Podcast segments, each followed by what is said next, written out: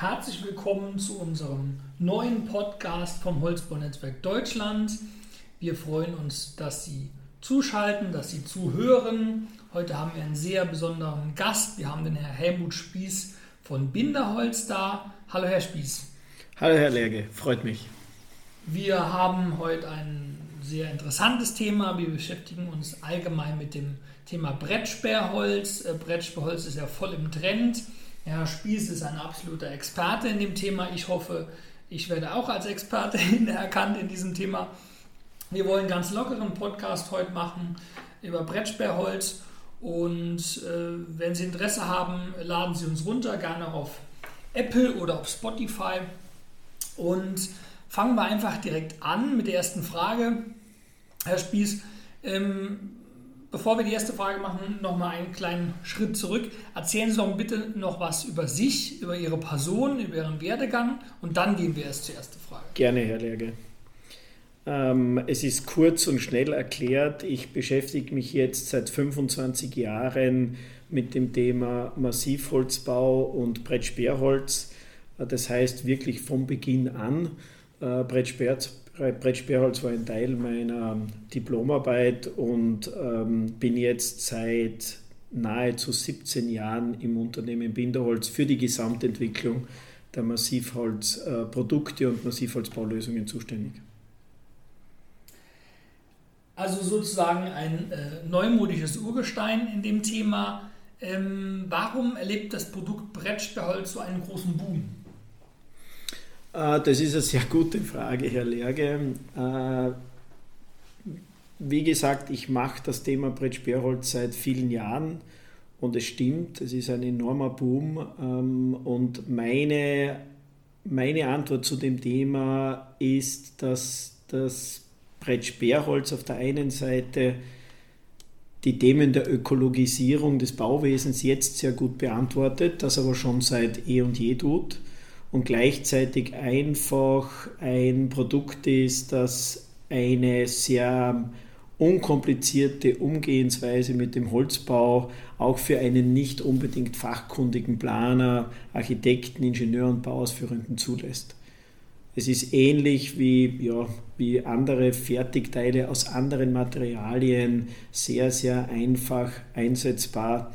Und ich meine auch, dass aufgrund der Massivität und dieser Plattenform äh, des Produktes ähm, einfach auch konstruktiv statisch dieses Produkt im Holzbau viele Möglichkeiten geöffnet hat, die davor nicht gegeben waren. Also die Einfachheit als erster Punkt sehe ich genauso. Ähm, Bauen ist ja allgemein sehr kompliziert geworden und auch sehr komplex geworden. Äh, jetzt sind wir im im sozusagen Zeitalter des Internets sind wir ja alle Wissende. Und da käme auch schon die zweite Frage, ist Ihr Produkt wirklich nachhaltig? Hm. Das Thema Nachhaltigkeit, glaube ich, ist ja in den letzten Jahren, vor allem in den letzten Jahren, ein sehr belastetes Wort. Was ist nachhaltig?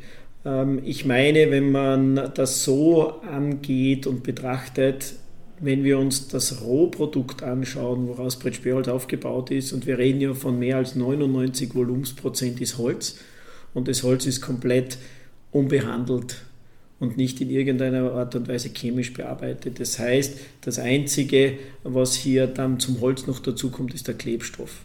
Und daher ist das Produkt grundsätzlich sehr nachhaltig. Sie können das Produkt äh, jederzeit rückbauen, wieder verwenden und nach vielzähligen Wiederverwendungen können Sie das Produkt dann ähm, am Ende des Tages ökologisch dem Kreislauf wieder zurückzuführen. Und daher ist es nachhaltig, wenn wir vom Produkt reden. Aber ich glaube, es ist wichtig, auch darüber nachzudenken, zukünftig, wie verwenden wir dieses Produkt in den Bauwerken und ist die Verwendung des Produktes nachhaltig. Mhm. Mhm. Ja. Also das wird auch schon direkt in die nächste Frage reingehen. Äh, ist es ein Cradle-to-Cradle, äh, beschäftigen Sie sich damit und ist es ein Cradle-to-Cradle-Produkt, wenn Sie sagen auch, wie verwenden wir es? Ja, ähm, wir beschäftigen uns bei Binderholz enorm mit diesem Thema und ich möchte zuerst auf das Thema eingehen, äh, nicht nur Brettsperrholz. Wenn wir oder wenn ich mir die Entwicklung unseres Unternehmens, und wie gesagt, ich bin nahezu 17 Jahre in dem Unternehmen, wenn ich mir die Entwicklung des Unternehmens Binderholz anschaue, dann haben wir immer schon vom Wald her gedacht.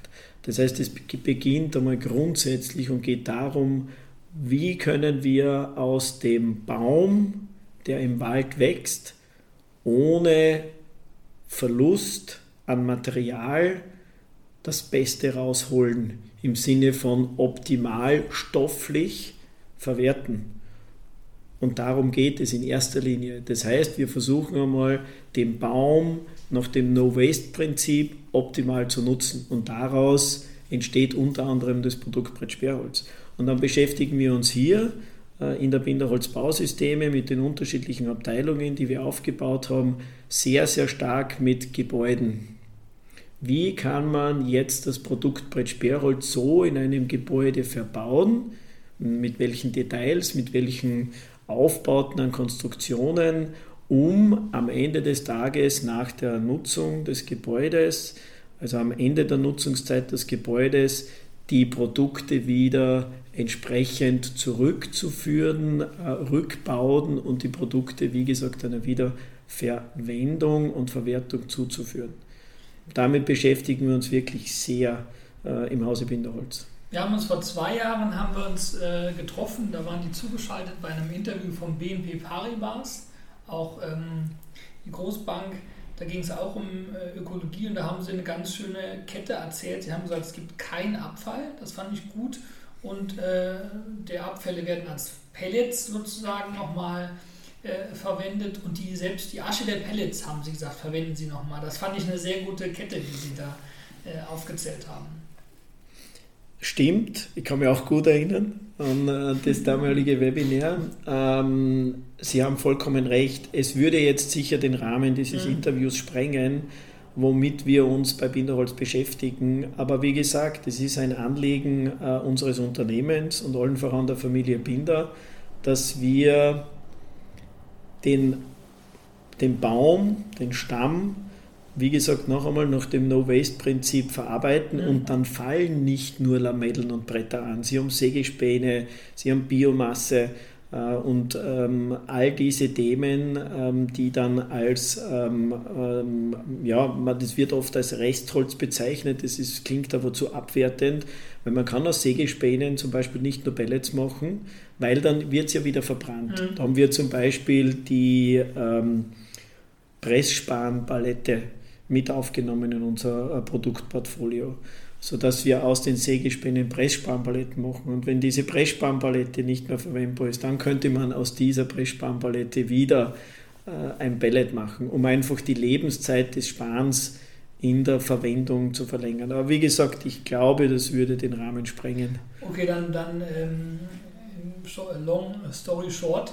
Ähm, meine nächste Frage ist sehr aktuell. Wir sitzen ja heute in Halland in Österreich, aber trotzdem sind Sie ja auch in Deutschland sehr aktiv, im deutschen Markt. Da ist jetzt die KfW-Förderung vor kurzem weggefallen. Ähm, finden Sie, dass die Förderung, die neue Förderung, die aufgesetzt in der KfW, dass man da auch eine CO2-Bilanz des, des Rohstoffes so einarbeiten soll? Finde ich absolut.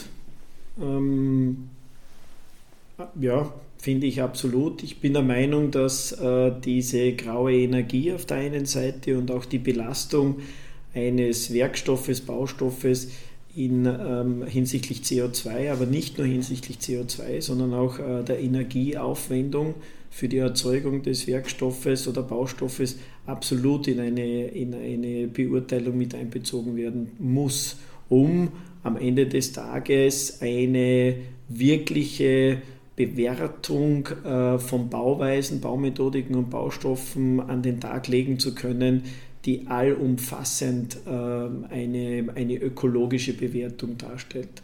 Da bin ich der Meinung, dass äh, ja nicht die Bewertung an sich das Ziel ist, sondern es muss ja äh, das Ziel sein, das Bauen in Richtung äh, CO2 schonend bauen äh, zu bewegen und nur durch sehr faire Bewertungen in dieser Hinsicht wird das Ziel erreicht. Ja, finde ich auch. Ja. Kann ich mich nur, selbst wenn es nur 30 Prozent wären, aber es gab ja auch eine, eine in der ENEV auch ähm, in der Novelle auch sozusagen äh, kleine äh, kleine äh, Passus, einen kleinen Passus, wo stand, 15% müssen regenerative Energien mhm. Äh, äh, hergestellt werden am Gebäude. Das könnte man auch so über einen, Energie, über einen Materialpass auch einfließen, in welcher Form auch immer.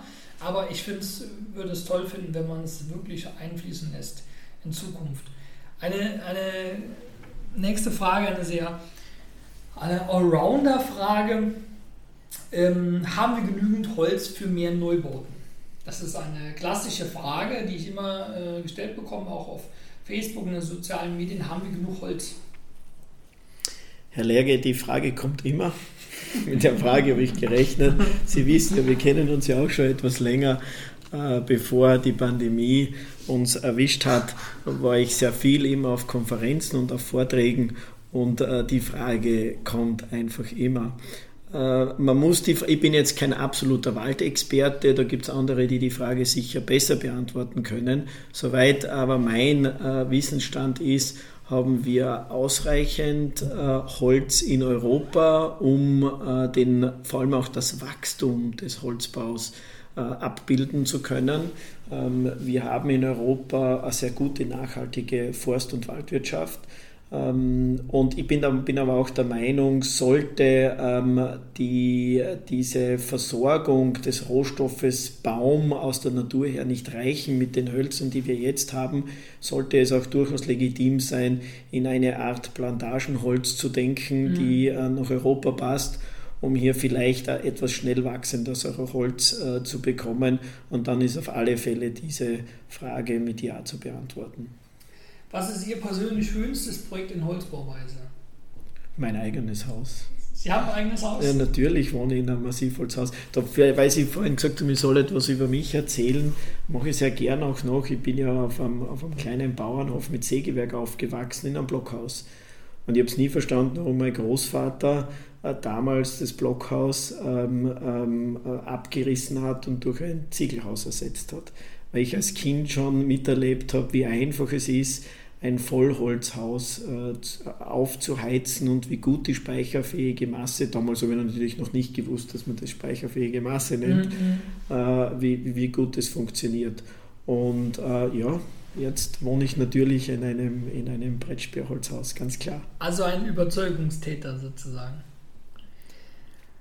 Eine, äh, noch eine Frage, die ich Ihnen stelle, die können Sie auch gerne kurz beantworten, aber ich stelle sie immer gerne, weil ich mag diese Persönlichkeit, die dahinter steckt. Was fasziniert Sie am Baustoffholz? Das ist wirklich eine gute Frage, Herr Lerge. ähm, mich fasziniert am Baustoff Holz und ähm, vielleicht auch noch einmal äh, auf mich als Person zurückkommend. Ich habe ähm, das Studium des Wirtschaftsingenieurs für Bauwesen an der Technischen Universität Graz absolviert und habe während des Studiums bemerkt, ich bin kein guter Techniker. Ähm, wenn man so will, eine verkrachte Existenz als Techniker. Andere Dinge liegen mir besser. Ähm, aber ich habe doch äh, verstanden, wie Bauphysik, wie Baustoffe funktionieren. Und was mich fasziniert am Baustoff Holz ist, dass, das ist mein Rückschluss, die Natur hat Holz zum Bauen erfunden. Man könnte es nicht besser erfinden. Nur ein kleiner Auszug, je trockener das Holz wird, umso höher wird die Wärmedämmfähigkeit. Mhm. Je äh, trockener das Holz wird, umso äh, diffusionsbremsender wirkt es. Na, eine Wand muss innen mehr dämmen äh, oder eine Wand soll ja letztendlich gut dämmen. Das heißt, wenn ich es trocken einbaue, einen höheren Dämmwert, ist mhm. nur positiv. Die Wand wird automatisch nach außen hin diffusionsoffener. Das heißt, es ist erfunden fürs Bauen und man muss jetzt nicht noch großartig technisch was dazufügen. Und äh, mag jetzt vielleicht überraschend klingen für den einen oder anderen, der zuhört, aber mich fasziniert auch die Brandbeständigkeit des Holzes. Das heißt, es ist schwierig natürlich zu verstehen, dass etwas, womit man sich als Kind, wahrscheinlich jeder von uns einmal die Finger verbrannt hat mit einem Zündholz, mhm.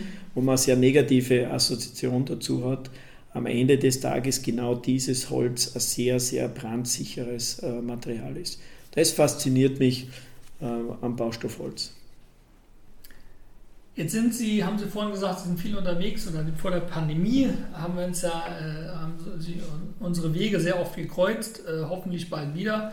Ähm, da war, ist immer, immer die Frage, viele sagen, Holz ist nichts für die Stadt. Der Holz gehört eigentlich als Baustoff irgendwo in die Salzburger Berge, in die Hütten und so. Finden Sie, Holz gehört in die Stadt als urbaner Baustoff sozusagen?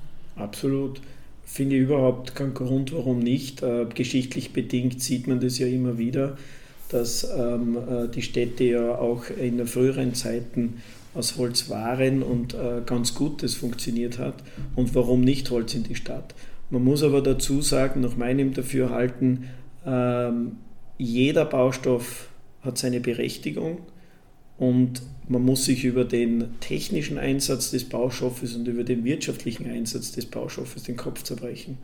Und ich bin der Meinung, man soll nichts wagen, bevor man sich nicht sicher ist, dass es auch funktioniert. Heißt, wenn Holz sich jetzt in das hohe Bauen hineinwagt, dann sind bestimmte Themen, die das Holz ähm, im Zusammenhang mit dem hohen Bauen zu beantworten hat, äußerst genau vorab zu erforschen und dann kann man es wagen.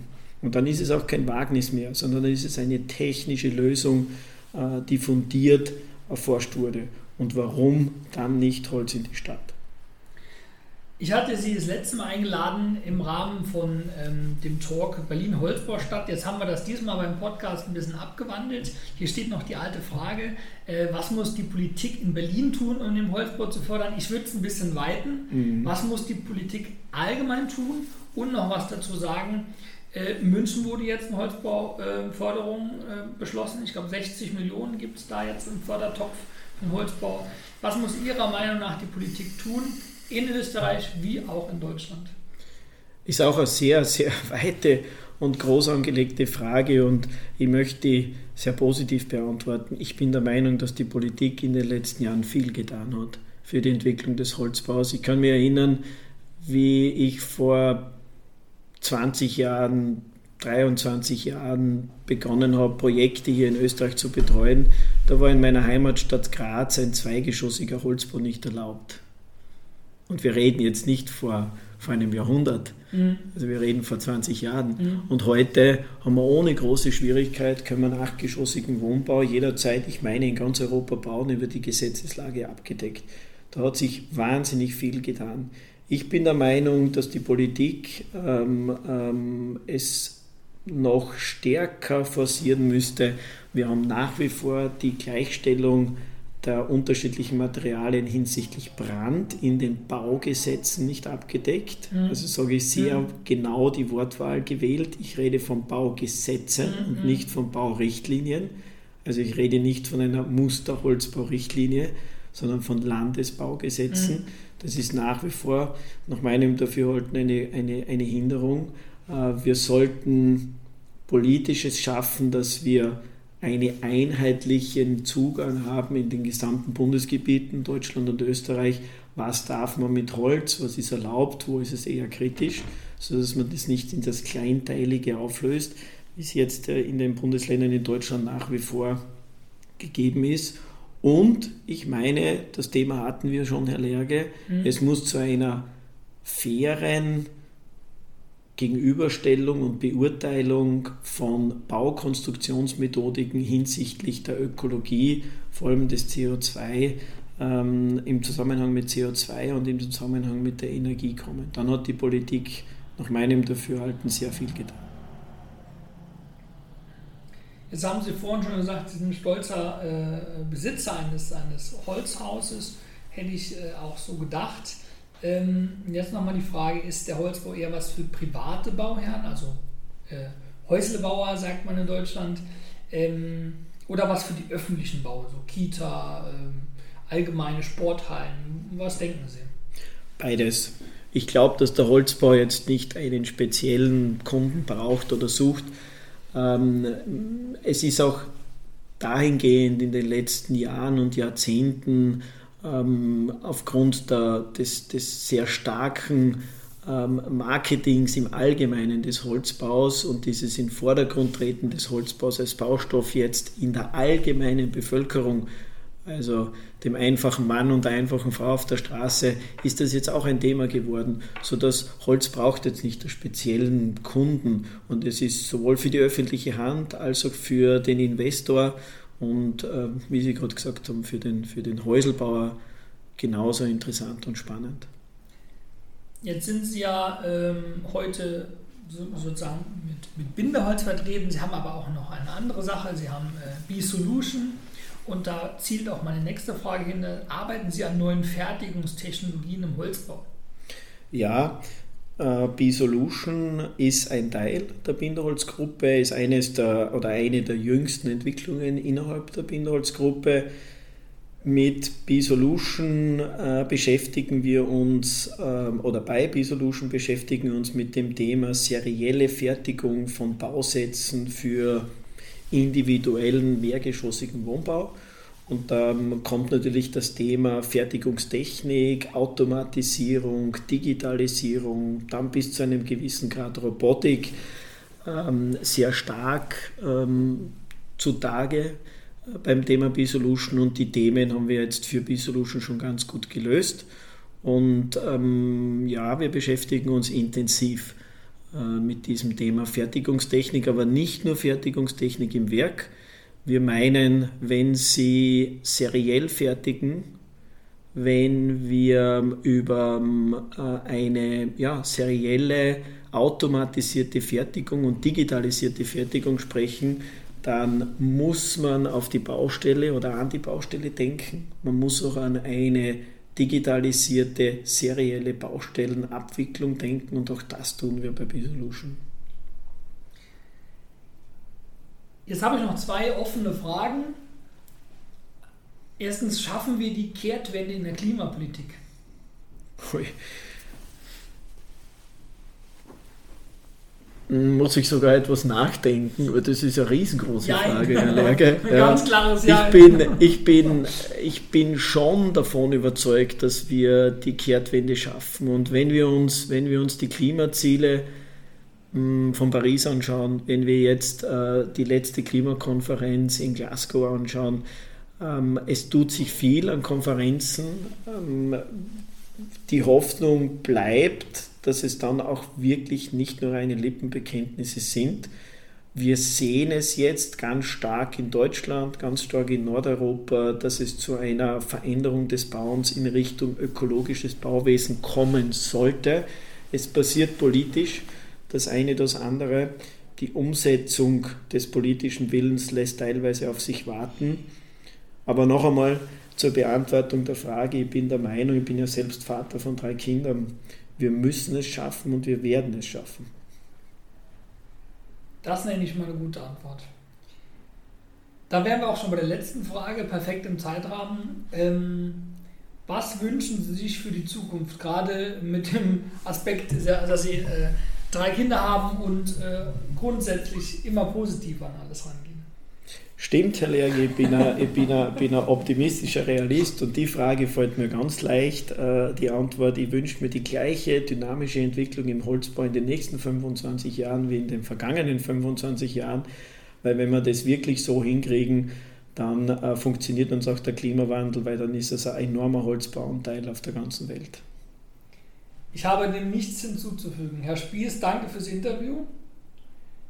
Ähm, wenn Sie weitere Informationen haben möchten, ähm, schauen Sie einfach vorbei bei äh, www.holzbau-netzwerk.de oder bei Binderholz. Und Herr Spieß, danke und bis nächstes Mal. Bis zum nächsten Mal. Danke, Herr Lerge, hat mich sehr gefreut.